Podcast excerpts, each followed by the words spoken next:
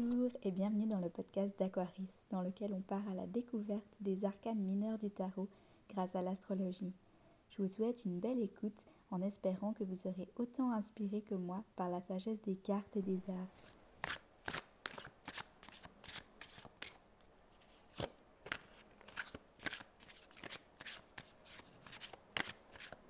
Le 2 denier.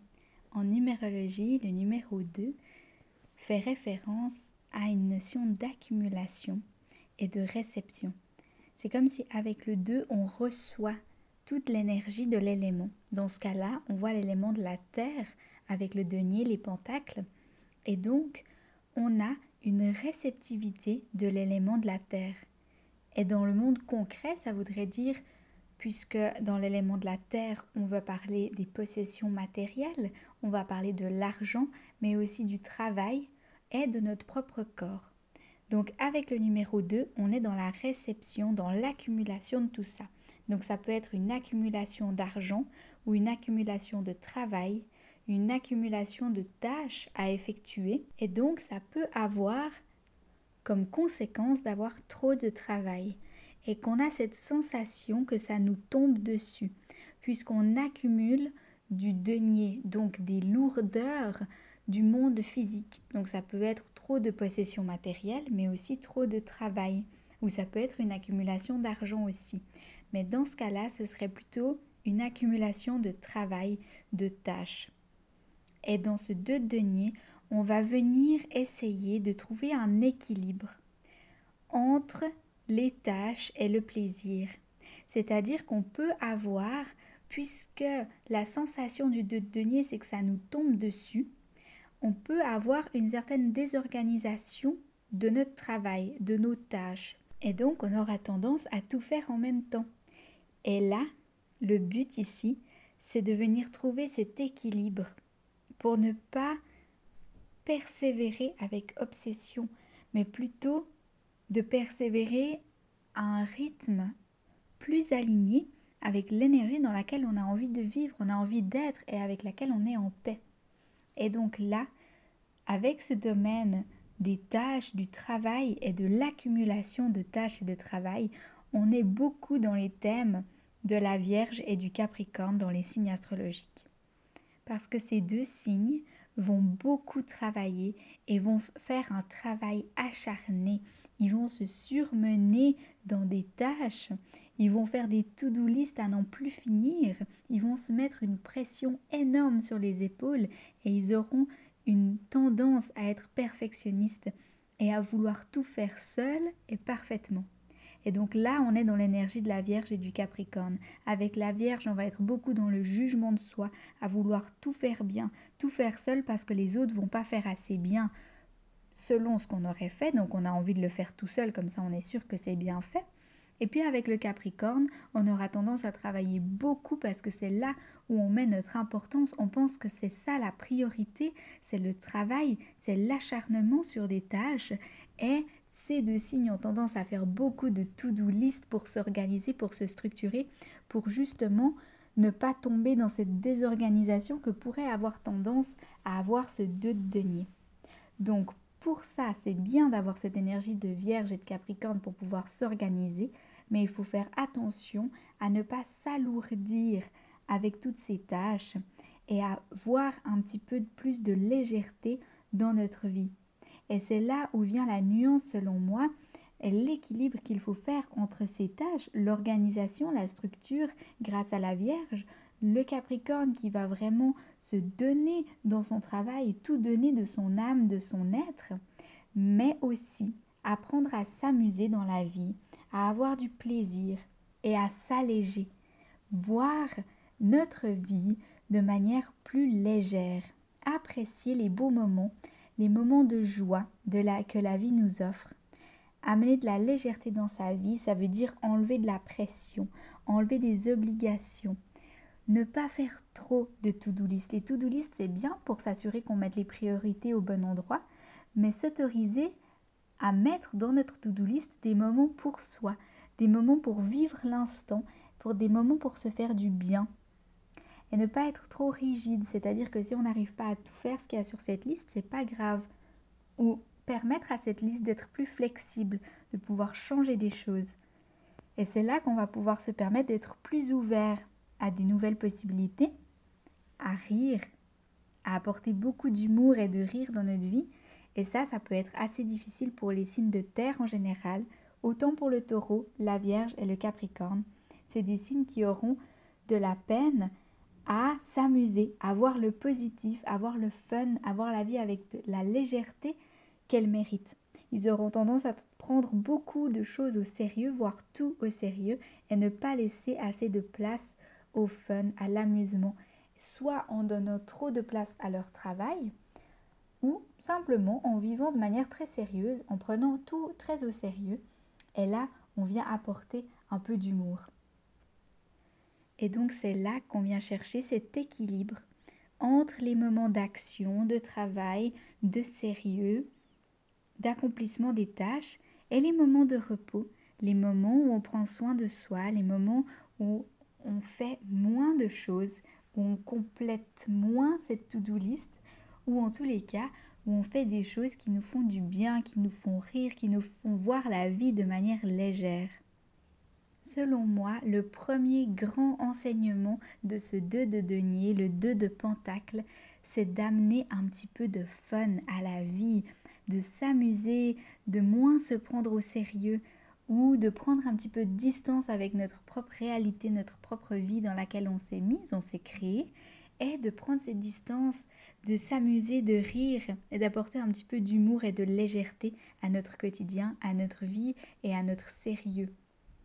Le deuxième apprentissage que vient nous enseigner le deux denier selon moi, c'est que la vie est cyclique, qu'elle est cyclique dans tous les cas et que l'important c'est de la reconnaître, de l'embrasser et de l'utiliser à bon escient. L'idée ici, quand je dis que la vie est cyclique, ça veut dire que toutes nos énergies ont des cycles. On a forcément des moments où on est plus motivé et des moments où on est moins motivé. Et ça, ça revient en cycle. C'est-à-dire qu'il y aura toujours un moment où notre motivation va un petit peu être plus basse, qui va être moins important et ensuite elle va revenir. Et quand elle est au top, elle va redescendre à un moment et quand elle est en bas, elle va remonter à un moment. C'est ça la cyclicité de la vie. Et ça se retrouve dans tout, dans les saisons. C'est-à-dire que l'été et l'hiver viennent à chaque année. Chaque année, on aura un moment d'été, un moment d'hiver et que l'un ne va pas sans l'autre. On ne peut pas apprécier l'été ou apprécier l'hiver si on n'a pas eu un moment opposé pour pouvoir apprécier l'un et l'autre. Et dans nos énergies, c'est pareil. Les moments d'été dans nos énergies, ce seraient les moments où on a une énergie débordante, où on est sociable, où on a envie de sortir, de voir du monde, d'être en société, de faire des activités, on aura confiance en nous, on va pouvoir sortir, d'avoir cette énergie de lion, de pouvoir se montrer, de pouvoir briller, de pouvoir être dehors. Et ça, ça va avec la météo de l'été, c'est-à-dire le soleil, la chaleur, être à la plage, être dans les, dans les terrasses avec des amis.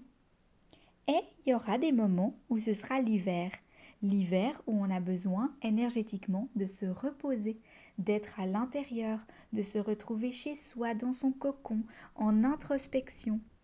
Et cette cyclicité se retrouve dans beaucoup de domaines de nos vies, voire pratiquement tous les domaines de notre vie.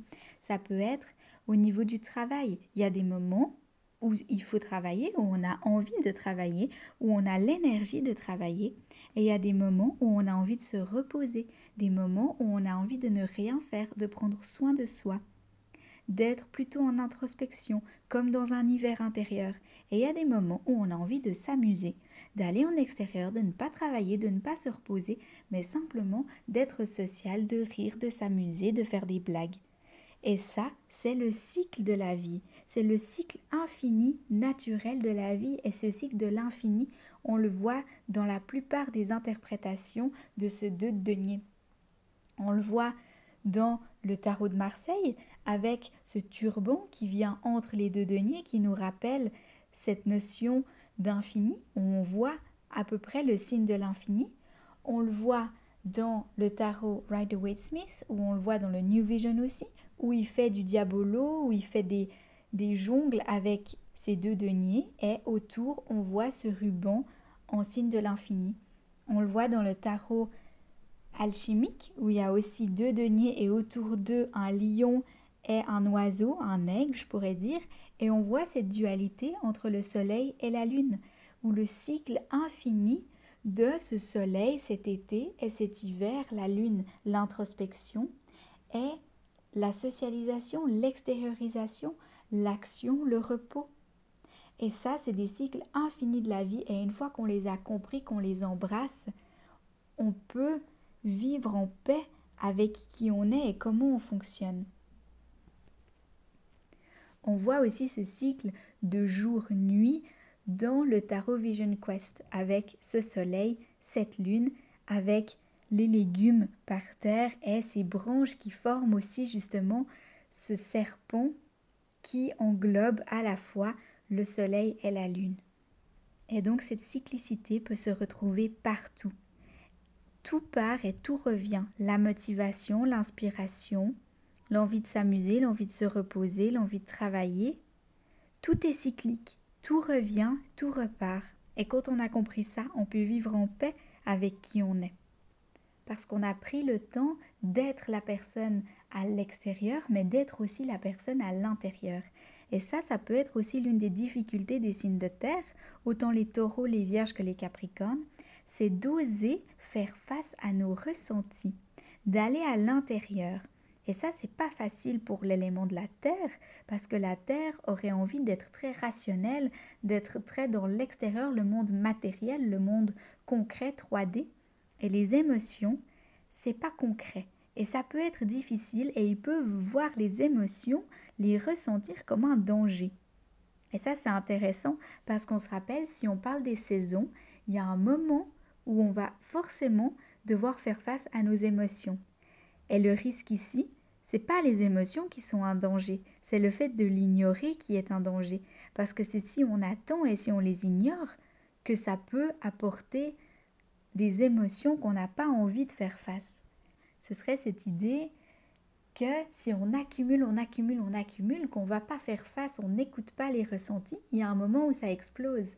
Mais si on comprend qu'on reçoit une émotion et qu'on l'écoute, qu'on l'extériorise, qu'on en parle, ou alors qu'on se permet de vivre cette émotion, jamais rien va exploser parce qu'on vide le verre régulièrement et on va même capturer l'eau avant même qu'elle remplisse le verre. On va dire Oh, je ressens une émotion, ok, on la laisse couler et on la laisse continuer dans la rivière des émotions.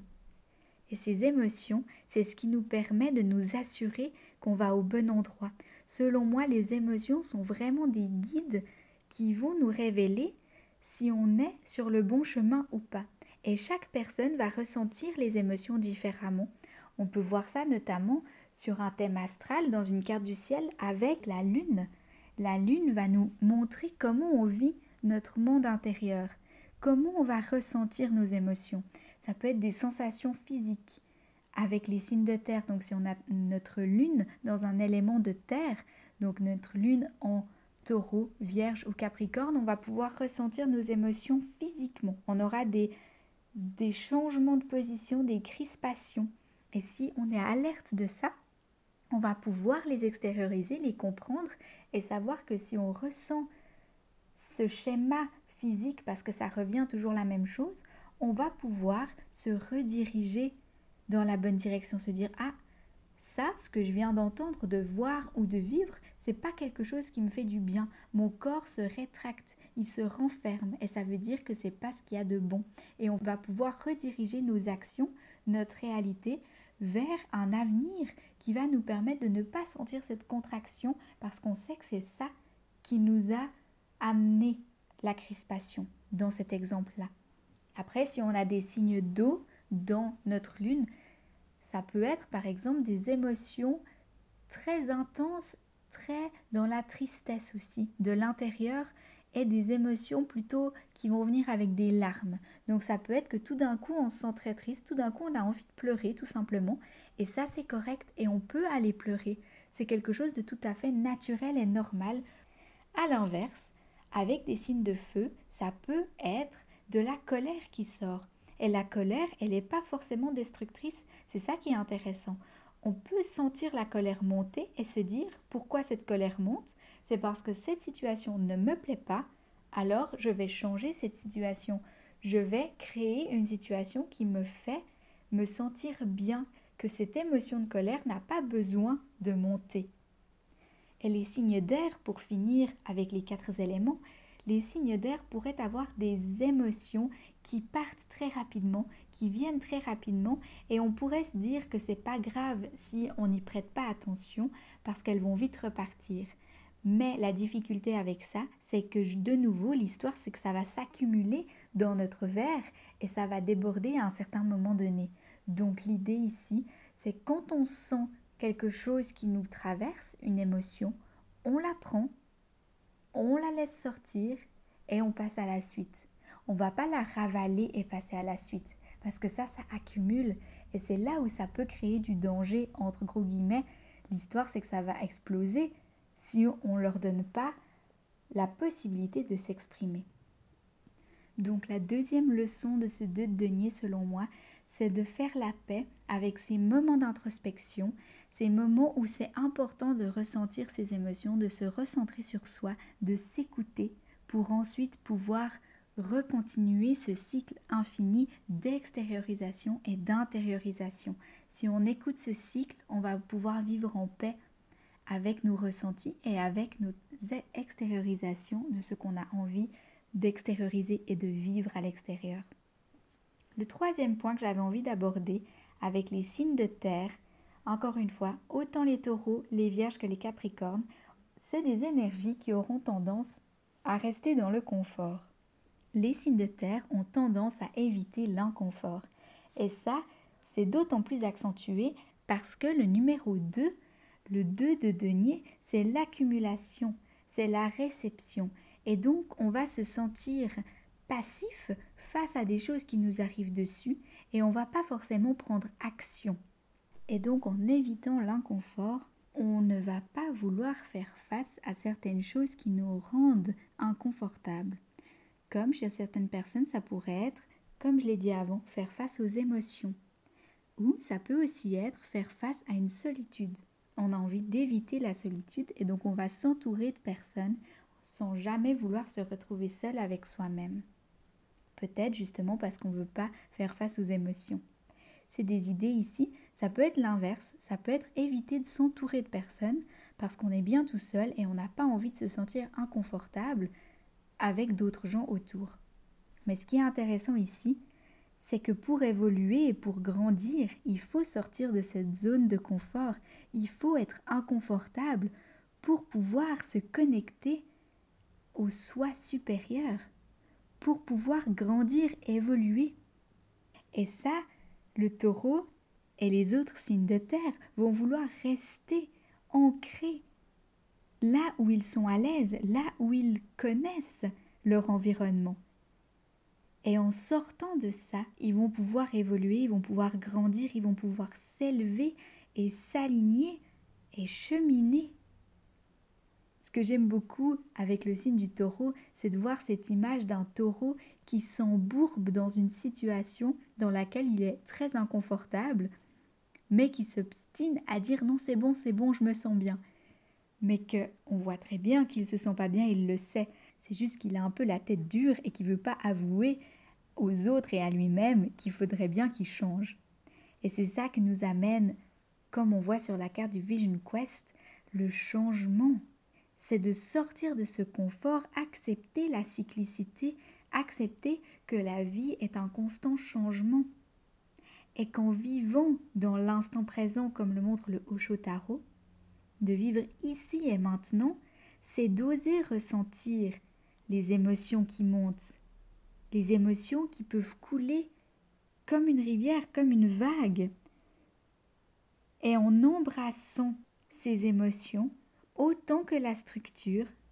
Ça peut être la structure du corps physique pour les taureaux, ça peut être la structure de l'organisation pour les vierges, les tâches et les missions quotidiennes pour le capricorne, les to-do list, en embrassant ces cyclicités de structure et de lâcher prise, de soleil, de lune, d'émotion, de socialisation, c'est là qu'on embrasse l'instant présent qui ne fait que changer et on ne s'embourbe pas dans une situation où on est confortable juste pour éviter l'inconfort.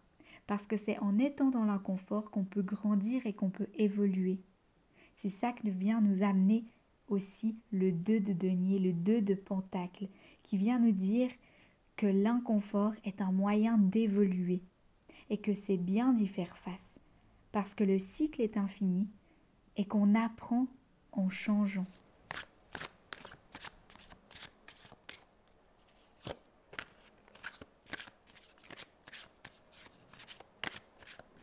Merci pour votre écoute. J'espère que les sagesses et les messages de cette carte vous ont apporté ce dont vous aviez besoin. Si vous avez aimé cet épisode et que vous aimeriez me soutenir, vous pouvez partager cet épisode aux personnes qui vous entourent. Si vous aimez ce genre de contenu, n'hésitez pas à me suivre sur Instagram ou sur mon site internet aquaris.art vous trouverez plus de contenu similaire. Je vous souhaite beaucoup d'amour pour vous-même avant tout et une belle découverte de la vie au fil des cartes et des astres.